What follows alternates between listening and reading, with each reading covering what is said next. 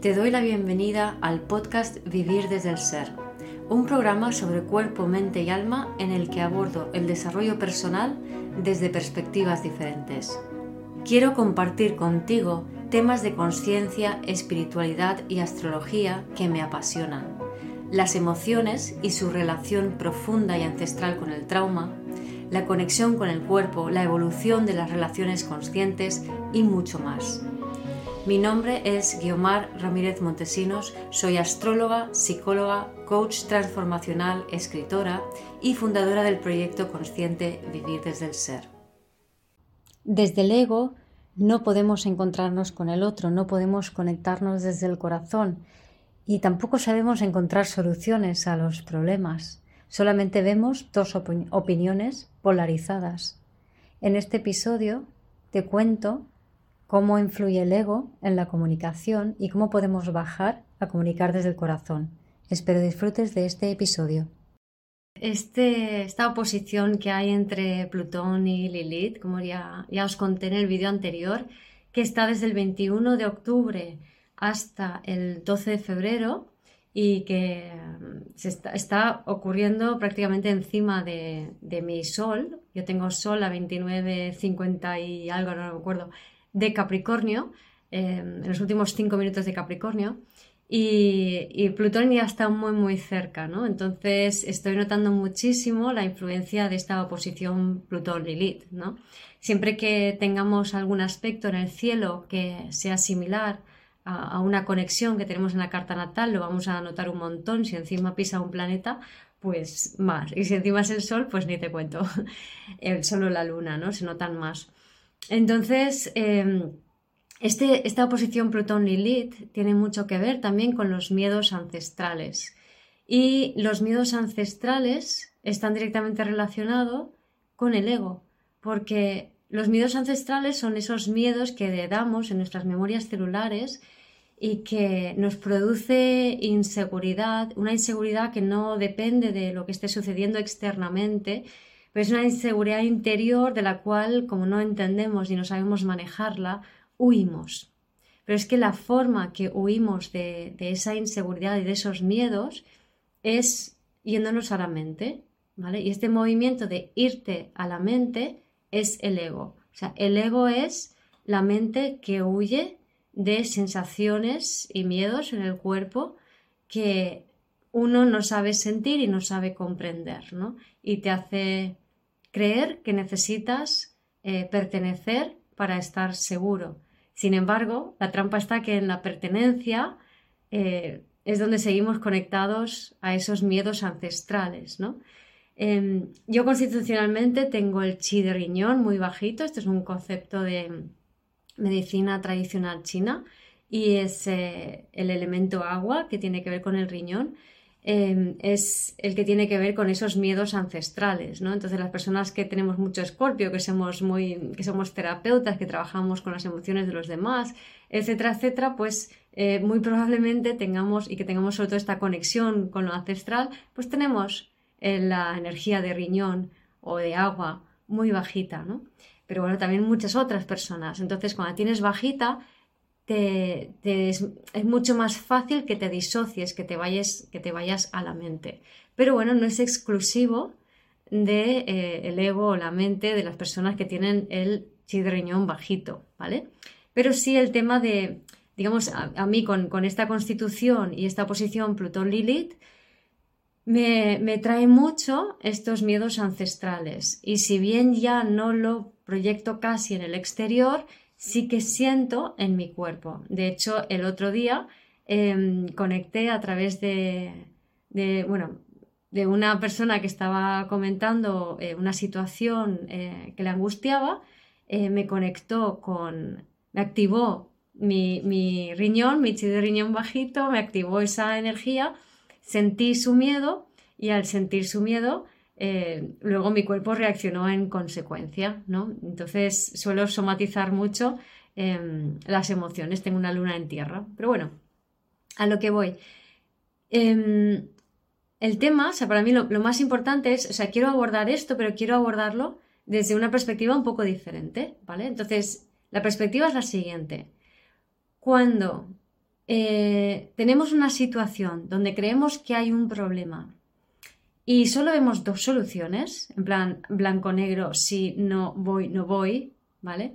Eso es señal, o sea, la, la incapacidad para ver más de dos soluciones es señal de que estás en la mente, de que estás en el ego y por tanto de que se han activado miedos ancestrales, ¿vale? Entonces, la incapacidad de ver más de una solución es señal de que estás con miedos y que esos miedos activan tu ego. Cuando los miedos no están activos, somos capaces de percibir más de dos soluciones a una situación cualquiera. Más de dos soluciones, es decir, no nos quedamos atascados en una polaridad, sino que somos capaces de ver toda una miríada de opciones y podemos hacer un brainstorming, ¿no?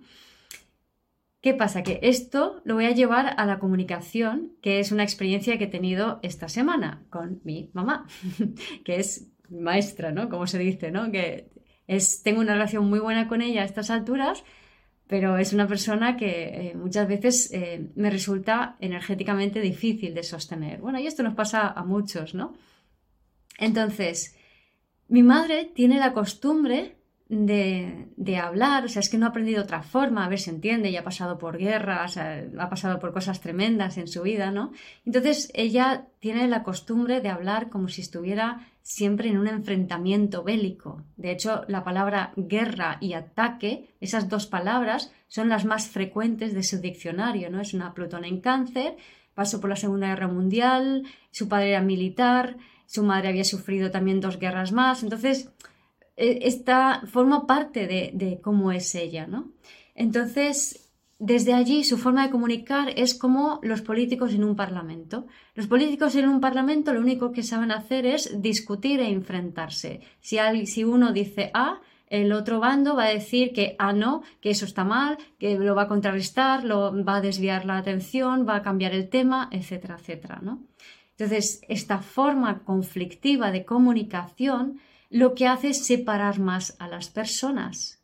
Y no solo eso, por lo que he dicho antes, no se encuentran soluciones, porque solo se ve blanco-negro, sí, no, eh, esto sí, o sea, lo, contrario no, lo mío sí, o sea, no es creativo y, y de esa manera no hay soluciones reales a las situaciones, sino que cada bando se enroca más y más en una opción, ¿vale? Entonces, recapitulo, el ver solo dos opciones es señal de que estás en el ego, de que no hay conexión y comunicación y por tanto de que las soluciones que se vayan a encontrar no son las mejores, porque no tienen en cuenta el bien común, ¿vale? Entonces, ¿cómo revertir esto? Y esto es súper importante para cuando Plutón eh, entre en Acuario y sobre todo entre definitivamente en el 2024, ¿no? Que ahora va a entrar y, salir en marzo y luego el año que viene entrará dos veces, o sea, volverá a salir, entrará y volverá a salir hasta final de año que volverá a entrar. Así que tenemos un periodo de tiempo para aprender a hacer esto bien hecho, ¿vale? Entonces, lo que, lo que la comunicación, lo importante de la comunicación no son las palabras. Y cuanto antes nos enteremos, mejor.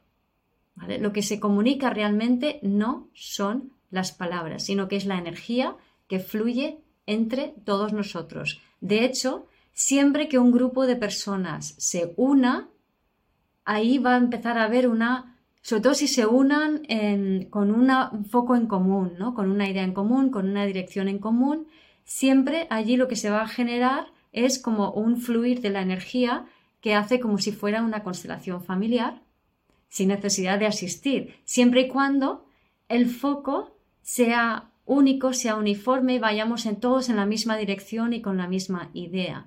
En el momento en que esos focos empiezan a desviarse y nos empezamos a separar y desconectar del grupo, entonces es cuando esa energía no fluye y esos patrones se enquistan y es donde aparecen los conflictos en los grupos, ¿vale? Entonces hay grupos acuarianos y grupos cancerianos. Los grupos cancerianos comparten un pasado y es más fácil que en esos grupos que son cerrados y miran hacia atrás se repliquen los conflictos ancestrales, mientras que los grupos acuarianos, por el hecho de ir enfocados hacia un objetivo, es más fácil que la energía fluya y de esa forma automáticamente se vaya em, sanando esos patrones ancestrales en esa especie de constelación que se genera en el grupo sin que nadie sea realmente consciente o necesariamente consciente de lo que está pasando, ¿vale? Pero para que este grupo enfocado se dé, hemos de aprender a comunicar desde el corazón. Si no comunicamos, si no entendemos que la comunicación es desde el corazón, si creemos que comunicar es imponer tu idea como los parlamentos, ¿vale? Entonces estamos en el ego, estamos mirando hacia el pasado y la energía no fluye, se estanca, aparecen los conflictos y aparecen las polarizaciones, ¿vale? Así que, ¿cuáles son las claves de una buena comunicación? Las claves de una buena comunicación es comprender, como he dicho primero, que la comunicación es desde el corazón. Entonces, la voz es el vehículo, o sea, el tono de voz, desde dónde sale mi voz. Mi voz sale de aquí arriba porque estoy en la cabeza o mi voz es capaz de salir más desde aquí porque estoy más conectada con mi cuerpo, ¿no? Cuanto más conectada estoy, más completa es mi voz, más fácil voy a poder utilizar esa voz para conectar con otras personas y hacer que, o sea, conseguir que conectamos desde el corazón, ¿vale? Entonces, a través del sonido de la voz, conecto mi corazón. No importan las palabras. Por eso el, el hablar de tonterías es muy bueno porque crea lo que se dice en inglés small talks, crea esos vínculos, ¿no? Mi madre, por ejemplo, cree que el small talk es una tontería que no tiene ningún sentido intelectual, ¿no? Ella se identifica mucho con su intelectualidad.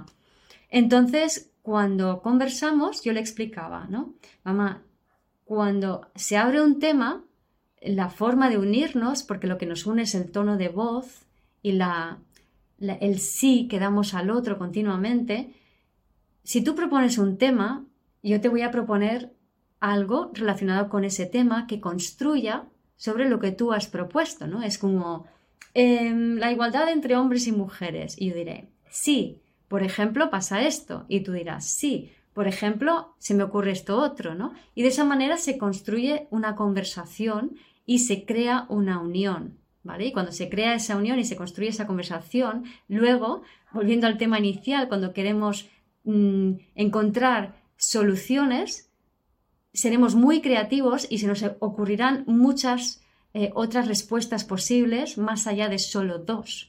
¿Vale? Y en esa miríada de, de, respuestas posibles es donde aparece la creatividad y las verdaderas soluciones. Si solo tienes dos opciones, no es una solución real, es una repetición del pasado, ¿vale? Entonces, yo le explicaba esto a mi madre porque ella lo que hacía era si ella planteaba una, habría una, una, discusión o una conversación, yo le proponía algo que iba con eso y ella enseguida se iba o a un detalle para decir que eso no, o directamente me decía que eso no es así, cambiaba de tema y rechazaba completamente mi argumentación. Y le digo, mamá, cuando haces eso, lo que estás haciendo energéticamente es rechazarme a mí, Digo, yo sé que esa no es tu intención, pero la consecuencia de esa forma de comunicación, como si estuviera en un parlamento, es que a mí se me quitan las ganas de compartir, me cierro. Entonces, lo, es importante construir en una conversación, decir que sí y añadir, más que decir que no y rechazar, porque el no y el rechazar van a cerrar puertas a la conexión y por tanto va a cerrar puertas a la conexión del corazón y por tanto va a cerrar puertas a una, la capacidad que tenemos para encontrar soluciones reales, creativas y mucho más profundas. Así que espero con esto que, os sirva de inspiración para abrir puentes a vuestra comunicación. Por cierto, súper importante eh, y es una clave que os voy a insistir durante mucho tiempo. Cuando comuniquemos, no solo decir sí a lo que la otra persona trae y luego añadir sobre eso, independientemente de que al principio no estés de acuerdo, sino mirar a los ojos, mirar al interlocutor a los ojos. Cuando no miramos al interlocutor a los ojos, estamos haciendo como en el Parlamento, separarnos, o sea, estamos rechazando, estamos diciendo que no, y ahí se conectan nuestros egos, y nuestros egos siempre se van a pelear. Y la clave es conectar desde el corazón con las demás personas. ¿Vale? Así que si estos días estáis teniendo así conflictos o preguntándoos por qué tengo estos problemas de comunicación, qué está pasando aquí, por qué no me escuchan, eh, por qué no me puedo comunicar, pues aquí tenéis unas pequeñitas claves que quizá puedan ser fundamentales para dar un giro a esto. Mirar para a los ojos, buscar conectar con el tono de voz, hablar primero de cosas superficiales para crear ese ambiente y esa conexión del corazón y luego construir, decir que sí y construir sobre la conversación del otro. Gracias por escuchar este episodio del podcast de Vivir desde el Ser. Si te gustó el contenido y los temas que hemos abordado, dale a me gusta, suscríbete a mi canal, comparte este episodio con quien crees que lo pueda necesitar y te invito a visitar mi web vivirdesdeelser.com y a seguirme en las redes.